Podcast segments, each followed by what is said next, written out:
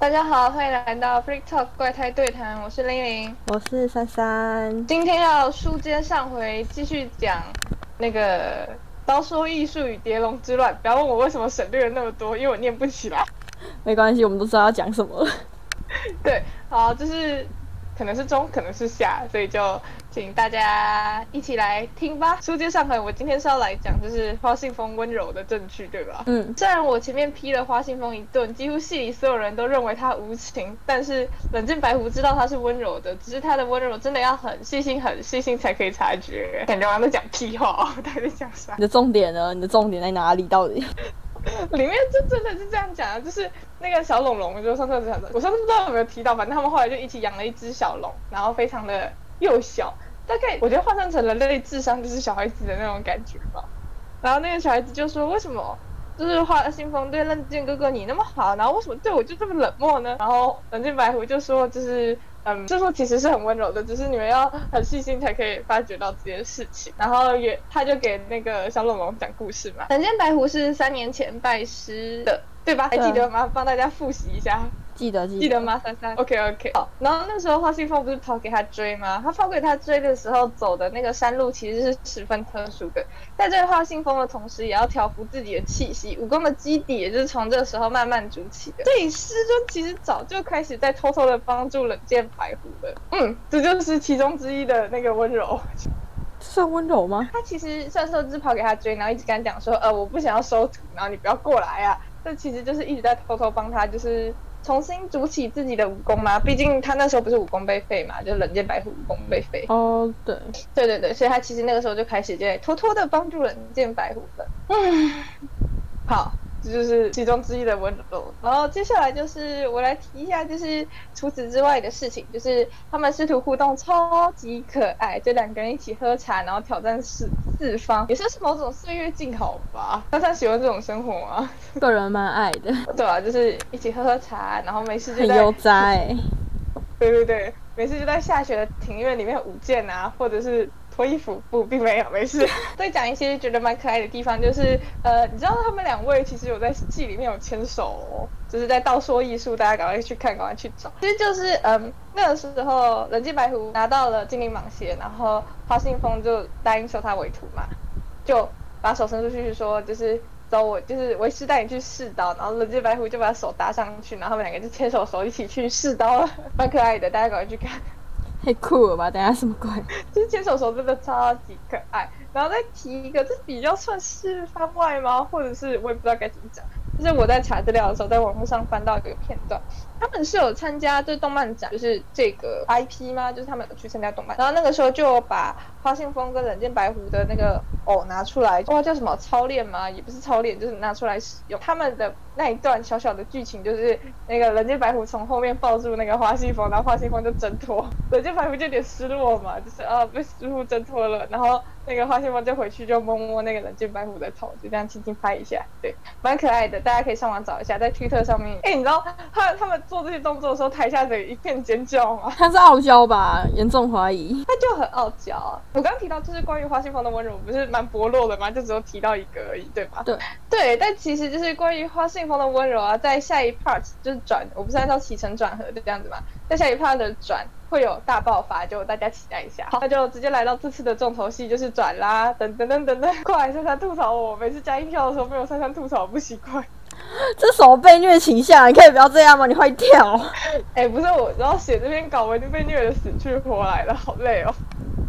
感觉再多痛这一点好像也没有差，那就直接接转哦。转的导火线呢是花信芳对于冷剑白狐只有打败，但是没有杀杀死敌人感到很不满。这边的表现方式意外的超爆笑的，就是花信芳在煮胜利酒啊，但因为他认为冷剑白狐还没有取得真正的胜利，没有资格喝酒，最后他们两个师徒就看着那个酒瓶一直被煮，就是反复的煮着，然后冷剑白狐也没有出声，他觉得可能师傅有什么其他的用意吧，然后两个人就感慨着，一直到那个酒瓶被煮爆，什么鬼？啊？为什么师傅自己不喝？等一下，不是他就是认为就是胜利酒就是要就是庆祝凯旋而归的胜利人，然后再跟他一起喝的。但是他认为就是蓝剑白狐并没有取得胜利，就是没有把敌人杀死，他觉得很不满，所以他们两个就看着那壶酒就一直被煮，一直被煮，一直被煮，直到酒煮干了，然后被煮爆，超好笑的。重点是更好笑的事情是后面的反应是，就是那个瓶子煮爆，不是那个玻璃会，也不是玻璃，他们算是陶瓷吧，陶瓷不是会碎掉嘛。嗯，然后人家白狐就超紧张的问师尊你有没有事情，然后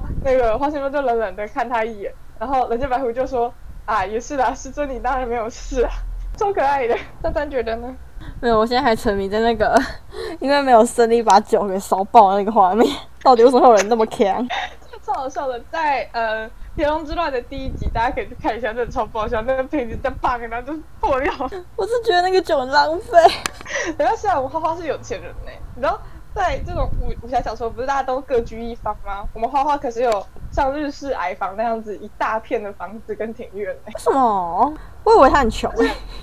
没有没有，他超有钱的感觉啦。我觉得跟里面的其他角色比起来，我觉得他算算是蛮有钱的。而且他其实有两间，就是一间房子就是道下桥，就是我上次说到的，就是大雪飘飘，我不知道我有没有提到，就是反正他们住在一个就是大雪纷飞、终年大雪的地方。然后那个道下桥是他跟冷箭白虎就是住在那，但实际上还有另外一间明灵道院，但是那是魔域的，他其实没有很想当，是呃实力被到受到认可嘛，所以就被拱上那个位置的。所以其实他其实是有两间房子。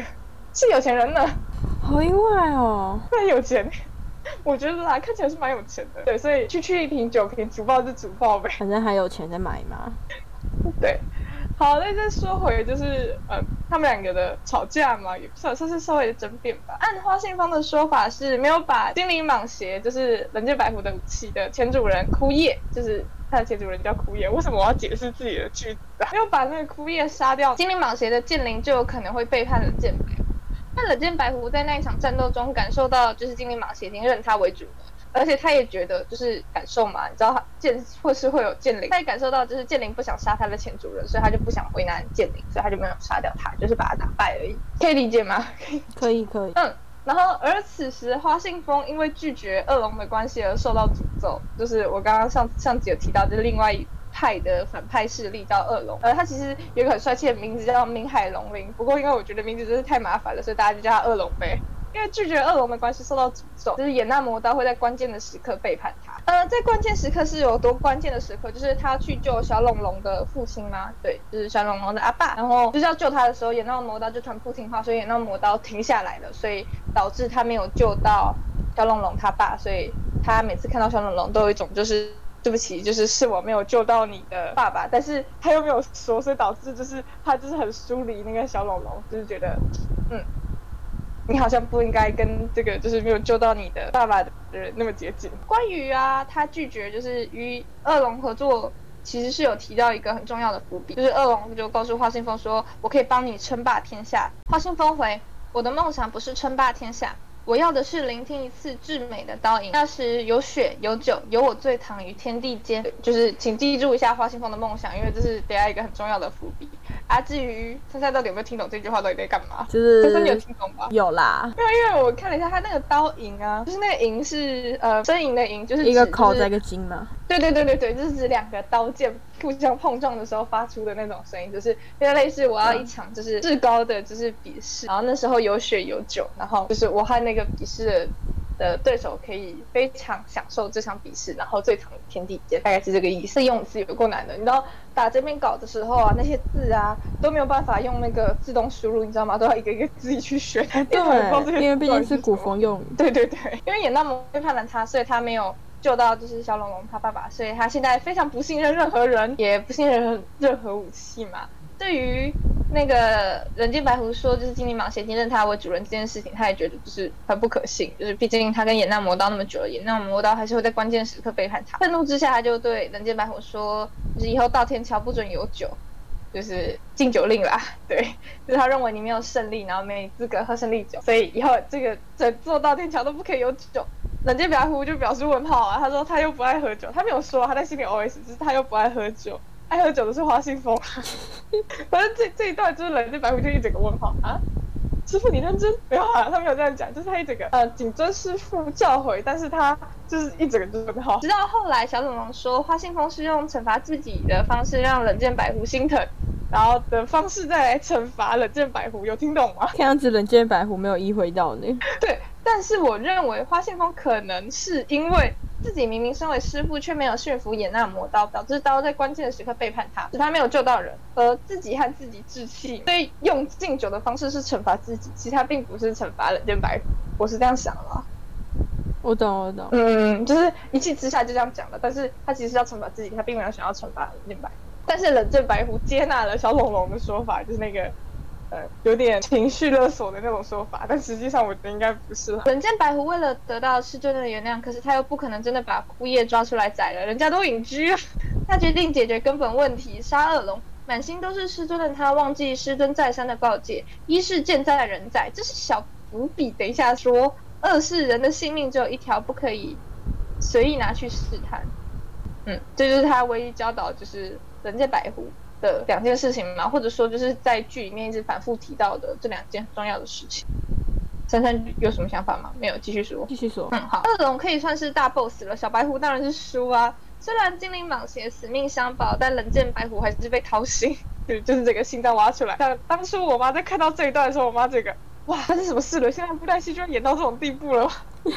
恶龙没有得到花信风，很气，所以就让冷剑白狐再续命一个时辰，让他回去和花信风道别，让花信风看到自己徒弟惨死，气气他。我觉得这恶龙也是蛮糟糕的。对妹来说效果显著呢，就是你不觉得让就是自己觉得很重要的人，就是回来跟自己道别，然后之后再让他，他有把自己的一个，因为是投影嘛，投在那个冷剑白狐身上，所以后来那个花信凤看到冷剑白狐的伤口的时候，就会发出那个投影，那个投影上面就是写说，哈哈，花信凤，你当初那么高傲的那个拒绝我了，现在看到冷剑白狐才是什么心情啊，哈哈哈哈，大概是那种感觉。反正伤害不了本人，就伤害本人喜欢的东西嘛。对对对对，重点是我觉得啊，整部剧里面的魔域啊，所有想要亲近花信风的人都用这种方法。反正伤害不了你，我就伤害冷剑白狐。冷剑白狐到底是招谁惹谁？那么再回到我觉得蛮重要的一个篇章，就是我在写这个的时候哭了超多次的。对，有那么夸张吗？嗯，你等下听我说你就知道了。冷剑白狐遗言真的是我真的是看几遍哭几遍。他其实并没有马上回去，他是把自己就是整的漂漂亮亮的，就是一。一如往常的样子啊，把写字擦掉啊，灰尘擦掉啊，胸口上的那个大洞就拿一条围巾遮着，然后提着酒去找